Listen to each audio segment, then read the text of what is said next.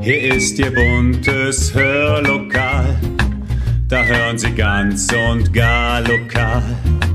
Ihr Platz im schönen Hör, Hör, Hörlokal. Herzlich willkommen zum Podcast Hörlokal. Unterhaltung aus dem Nassauerland. Beziehungsweise heute mit Unterhaltung von der A mit zwei A, denn wir haben wieder eine Sage für Sie, die sich diesmal um die goldenen Apostelbilder zu Hohlenfels dreht. Und warum das Zitat Wenn die Gier zur Regel wird, wird die Bescheidenheit zur Ausnahme hier ganz besondere Gültigkeit hat, das erfahren Sie jetzt. Viel Spaß!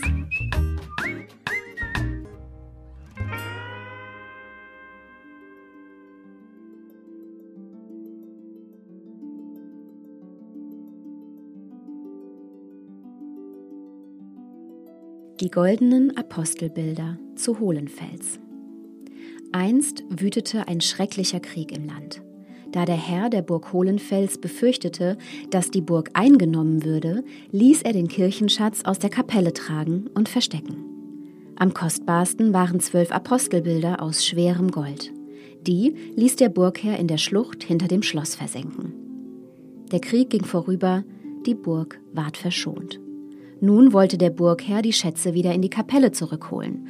Allein die Apostelbilder ließen sich nicht wieder aus der Schlucht herbeischaffen, denn zu steil waren die Felsen, zu gefährlich der Abstieg. Da beschloss der Burgherr, die Bilder am Grund der Schlucht zu belassen. Als der Burgherr starb, verbreitete sich die Kunde von dem goldenen Schatz, der in der Schlucht zu heben sei, wie ein Lauffeuer im Land. Von überall her reisten mutige Männer nach Hohlenfels, um das Gold zu bergen, doch gelang es keinem, die Felswände zu überwinden. Hin und wieder schaffte es einer, einige Meter hinabzusteigen, doch nach kurzer Wegstrecke kehrte er mutlos um und erzählte bei der Rückkehr schauerliche Geschichten über die Gefahren, die in der Schlucht lauerten. So blieben die Apostelbilder in der Schlucht. Die Jahre gingen dahin und mit der Zeit dachte kaum noch einer an den Schatz. Die Herrschaft der Burg wechselte, und als sie im Besitz eines gütigen, lebensfrohen und weisen Ritters war, verdingte sich ein Knappe namens Harald auf Hohlenfels. Auch dieser erfuhr eines Tages von den Apostelbildern, und die Gier nach dem Gold ergriff von ihm Besitz. Er plante und tüftelte, wie in die Schlucht zu steigen sei, und überhörte alle Warnungen, die man ihm zukommen ließ. Da erfuhr auch der Burgherr von seines knappen Vorhaben, und er fragte ihn, Warum willst du dich mutwillig einer solchen Gefahr aussetzen? Der Knappe antwortete, Das Gold, edler Herr, ich will das Gold. Wenn ich das Gold erst besitze, kann ich mir alles kaufen, was ich brauche, um ein Ritter zu werden, wie ihr es seid.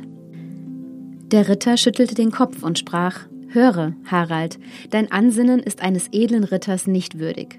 Nicht Gold allein verhilft dem Ritter zu Ruhm und Ehre, sondern ein wackeres Herz und eine aufrechte Gesinnung.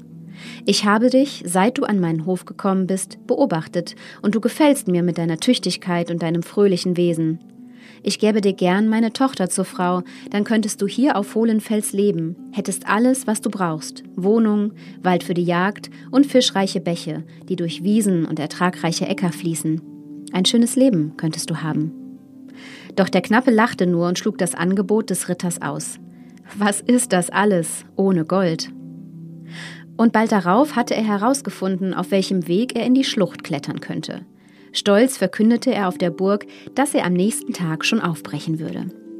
Noch einmal warnte ihn der Burgherr, und seine Tochter flehte den Knappen an, um ihretwillen auf die gefährliche Kletterpartie zu verzichten. Doch Harald schob das weinende Mädchen unwirsch beiseite und sagte schroff: Das ist Männersache, das geht dich nichts an.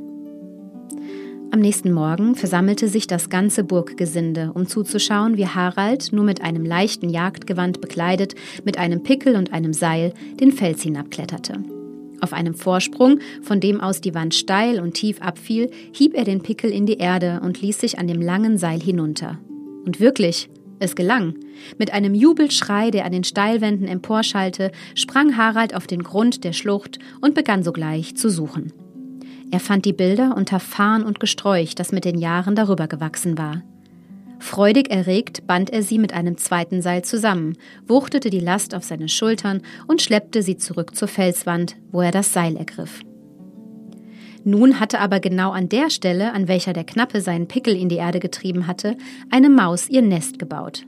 Und während Harald auf dem Grunde der Schlucht die goldenen Bilder suchte, lief das Mäuslein ratlos hin und her und scharrte schließlich die Erde um den Pickel herum auf, um an sein Nest zu gelangen. So lockerte sich der Anker, an dem das Seil befestigt war. Der knappe Harald begann seinen Aufstieg. Meter um Meter kletterte er zurück. Am Seil hing nun nicht nur sein Gewicht, sondern auch noch das des schweren Goldes. Harald fasste sicher zu, seine Füße fanden festen Tritt in der Wand, doch plötzlich löste sich oben der Pickel aus der Erde und Mann und Gold stürzten in die Tiefe. Unter der Last des Goldes fand Harald einen elenden Tod.